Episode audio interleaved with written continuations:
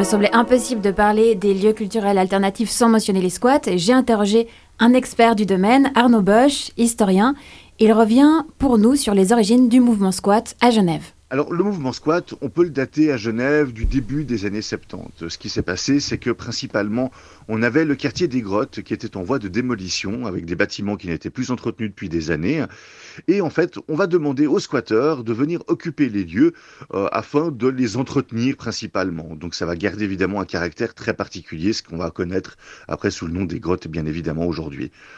Un peu plus tard, à la fin des années 70 et début 80, on va avoir différentes occupations qui vont se faire, notamment la maison Gourgas, euh, qui était à l'angle avenue du Mail et rue Gourgas, mais surtout le conseiller général, qui sera un grand, grand squat euh, un peu particulier, avec des particularités, euh, notamment on va avoir un côté squat femme, on va également avoir une activité culturelle plus importante qui vont apparaître, et à partir de ce moment-là, eh bien, ce conseiller général va pouvoir essaimer en fait à gauche à droite et ça va être le début de on pourrait appeler ça l'âge d'or des squats. Il fut un temps où Genève était considérée comme la capitale européenne des squats. Comment euh, la ville de Calvin a pu non seulement acquérir ce statut, mais en plus le garder pendant 20 ans L'historien Arnaud Bosch nous éclaire. Alors si Genève va être cette capitale des squats comme ça pendant une bonne vingtaine d'années, même un petit peu plus, eh bien en fait il faut mettre ça pour différentes raisons, mais surtout pour la politique. Ce qui s'est passé, c'est qu'à l'époque, évidemment, la spéculation immobilière était extrêmement forte et cela déplaisait à certaines personnes, notamment le procureur général de l'époque, Bernard Bertossa. Donc Bernard Bertossa, qui était socialiste, avait une vision des choses un peu différente puisqu'en fait il va prôner la tolérance de ces squats à condition que le propriétaire ne propose pas de nouveaux projets.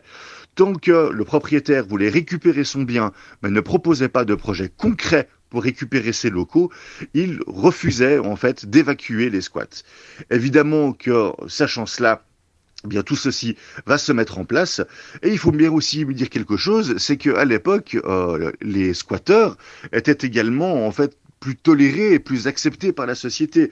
On proposait beaucoup d'activités culturelles et il ne faut pas imaginer que les squats étaient seulement, euh, on va dire, des squats à, si vous me passez l'expression, punk à chien, un petit peu crado. Euh, on avait de tout, on avait une activité culturelle extrêmement forte et c'est ce qui va permettre de redorer un peu l'image des squats et du coup de faire pérenniser cette tradition à Genève pendant une vingtaine d'années. On va revenir sur le paysage genevois en, observant qui sont les héritiers de l'époque squat. On écoute une dernière intervention d'Arnaud Bosch. Alors, ce qui reste de ces squats, évidemment, c'est avant tout, je pense, des personnes. Il faut pas oublier que les squats, c'est avant tout une aventure humaine, avec une organisation qui est généralement très horizontale, donc il y a un rapport qui est un peu particulier. évidemment, que cette mentalité, elle va se transmettre dans pas mal de milieux, en fait, à Genève. Euh, on peut penser à ce qui a découlé de ces squats, ce que les squats ont pu obtenir. Hein. On peut citer, dans le cas du théâtre, le théâtre du Galpon. On peut citer Artemis, qui a été évacué également, mais qui a également été une, une activité un peu particulière, évidemment l'usine qui est également représentante de cela, mais pas mal de nouvelles salles de concert qui commencent à ouvrir à Genève sont gérées par des anciens des squats et ça se ressent également euh, dans la manière d'administrer entre guillemets en fait ces salles, avec les mauvais côtés aussi parfois il faut quand même le reconnaître.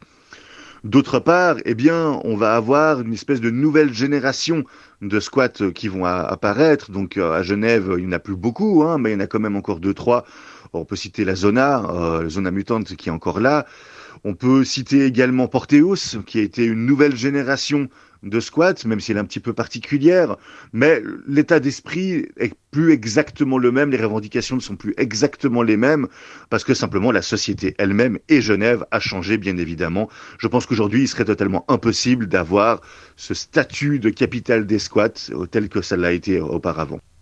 Avis aux personnes curieuses qui nous écoutent, hein. Arnaud Bosch, qu'on vient d'entendre, présente les mercredis de l'histoire à l'heure de l'apéro dans des cafés genevois.